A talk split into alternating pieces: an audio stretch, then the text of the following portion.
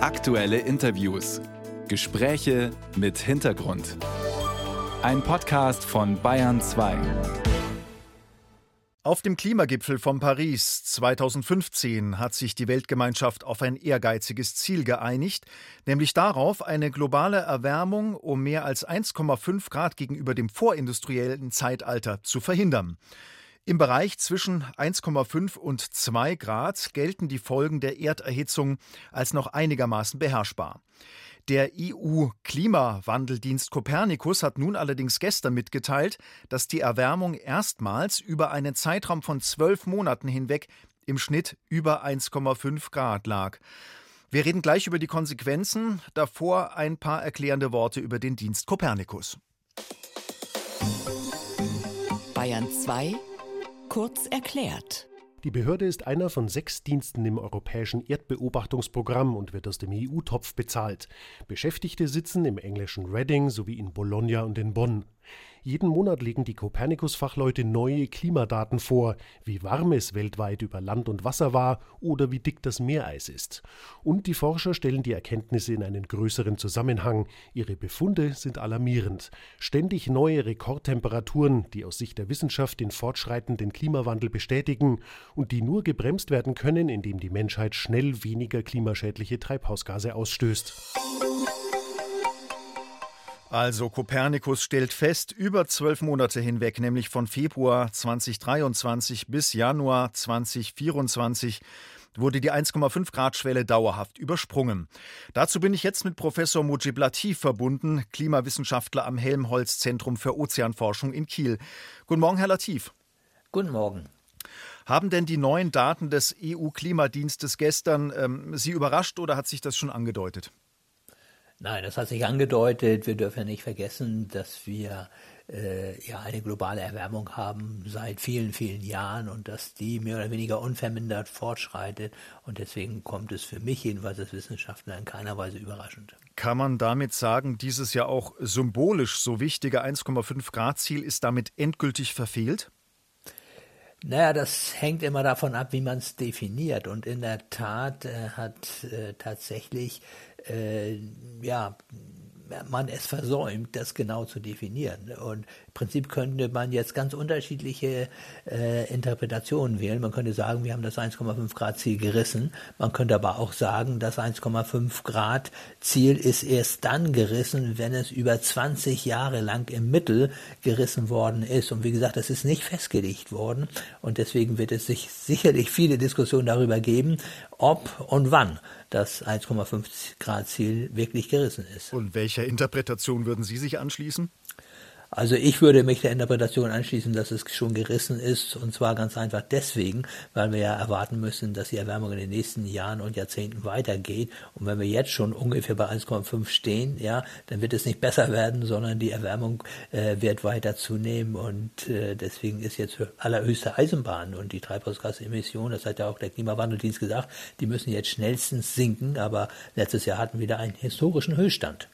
Allerdings, Herr Latif, äh, mit reingespielt hat ja in der letzten Zeit äh, das Wetterphänomen El Niño, das alle paar Jahre den Pazifik aufheizt.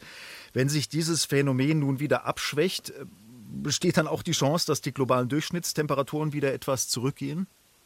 Ja, das stimmt, aber eben nur kurzfristig. Wir dürfen ja nicht vergessen, dass wir äh, gigantisch viele Treibhausgase in der Atmosphäre haben, dass immer mehr Treibhausgase hinzukommen und dass deswegen die globale Erwärmung äh, immer weiter angefacht wird. Und äh, deswegen ist es wirklich nur eine Frage der Zeit, wann tatsächlich die globale Erwärmung deutlich über 1,5 Grad liegen wird. Und wir dürfen auch nicht vergessen, äh, vor diesem El Nino-Ereignis hatten wir drei Jahre lang das Gegenphänomen La Nina und das hat ja gekühlt. Ja? Und mhm. äh, deswegen, das sind kurzfristige Schwankungen, äh, die sollte man nicht überbewerten. Tatsache ist, und da kann man in die Ozeane dann auch gucken, weil das sind bessere Indikatoren für den Fortgang der globalen Erwärmung. da sieht man einfach, dass die Erwärmung immer weitergeht, wenn man die oberen zwei Kilometer betrachtet. Trotzdem, das mit der Erderhitzung ist ja wirklich komplex. Je nach Weltregion gehen die Temperaturen durchaus sehr unterschiedlich schnell nach oben. Äh, warum erhitzt sich die Erde denn nicht gleichmäßig?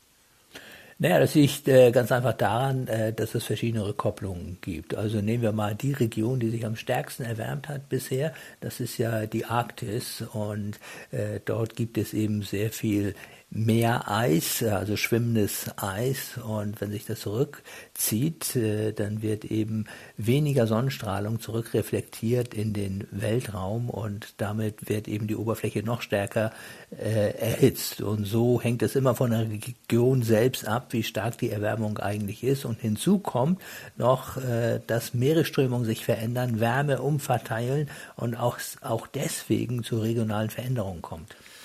Herr Professor Latif, Sie haben gerade schon Kopernikus zitiert. Äh, die einzige Option ist jetzt, den Ausstoß von Treibhausgasen schnell zu reduzieren. Das heißt, auf neue Technologien wie das Auffangen und Abspeichern von CO2 im Erdboden sollte man eher nicht setzen? Also ich würde es nicht tun, äh, weil es gibt zwar einige Projekte, äh, die auch durchaus geglückt sind, aber ich sehe nicht, dass man das in absehbarer Zeit im großen Maßstab wirklich einsetzen kann. Und wir müssen ja, müssten ja gigantische Mengen äh, von Treibhausgasen, insbesondere CO2 aus der Atmosphäre entfernen.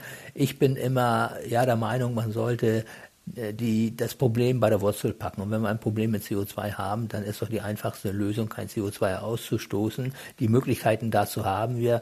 Äh, wir haben ja kein Energieproblem. Wir haben Sonne, Wind, Erdwärme im Überfluss. Wir müssen nur einen Bruchteil dessen nutzen. Wir haben die Technologie, um das zu nutzen. Wir haben auch das Geld. Also warum machen wir es denn nicht einfach? Warum muss es immer kompliziert sein? Sie sind ja nun kein Politiker, der sich da vielleicht äh, vor allem mal Gedanken machen müsste, aber haben Sie vielleicht auch eine Idee, wie man das mit dem Klimaschutz wieder mehr in die Köpfe der Menschen bekommt? Man hat ja den Eindruck, ähm, das Thema verliert gerade in der Öffentlichkeit an Aufmerksamkeit und auch an Unterstützung. Ja, das ist natürlich äh, sehr kompliziert, weil unser Gehirn ist natürlich äh, darauf ausgerichtet, äh, das zu regeln, was im Hier und Jetzt passiert. Und alles, was langfristig ist, sagen Neurowissenschaftler, das wird downgegradet im Gehirn. Das heißt also, wir müssen das Angenehme mit dem Nützlichen verbinden. Die Menschen müssen das Gefühl haben, dass sie vom Klimaschutz profitieren. Und wenn das der Fall ist, dann machen auch alle mit. Das gilt übrigens auch für Länder, denn äh, es ist ein globales Problem. Alle Länder müssen gemeinsam handeln. Das ist eine neue Herausforderung Herausforderung für die Welt. Und der Bundeswirtschaftsminister ist ja gerade in Algerien, versucht da eben Partnerschaften aufzubauen. Und ich glaube, nur so geht es. Ja, wir werden ja nie uns selber alleine versorgen können, zum Beispiel mit grünem Wasserstoff. Und deswegen müssen wir Partner finden. In der Wüste gibt es eben sehr viel Sonne, Wind und so weiter. Da kann man also jede Menge Wasserstoff produzieren. Und dann hätte man eben eine Win-Win-Situation. Ja, die Nordafrikaner würden gewinnen und wir würden eben auch gewinnen. Vielleicht noch mal ganz kurz zurück zum 1,5 Grad Ziel, das Sie Ja für ähm, endgültig ähm, gerissen halten. Sollte man das jetzt aufgeben, ganz offen, und stattdessen äh, die 2 Grad als realistisches und auch schon ambitioniertes Ziel formulieren? Ja, ich wäre sehr dafür. Wir haben ja gesehen, äh, was es verursacht, äh, wenn man solche Ziele formuliert, die eigentlich nicht zu halten sind. Äh, Beispiel letzte Generation. Viele junge Menschen sind verzweifelt, geraten in Panik. Und ich glaube, das müssen wir vermeiden. Und deswegen sollten wir uns Ziele setzen, die auch realistischerweise einzuhalten sind. Aber wie Sie sagen, selbst die zwei Grad wären noch eine Herkulesaufgabe. Sonst sind einfach die Menschen enttäuscht und wenden sich ab. Seit zwölf Monaten ist die Welt um 1,5 Grad wärmer als vor dem Industriezeitalter. In Bayern 2 haben wir dazu den Klimaforscher Professor Mutiblativ gehört. Vielen herzlichen Dank und Ihnen einen schönen Tag. Danke gleichfalls.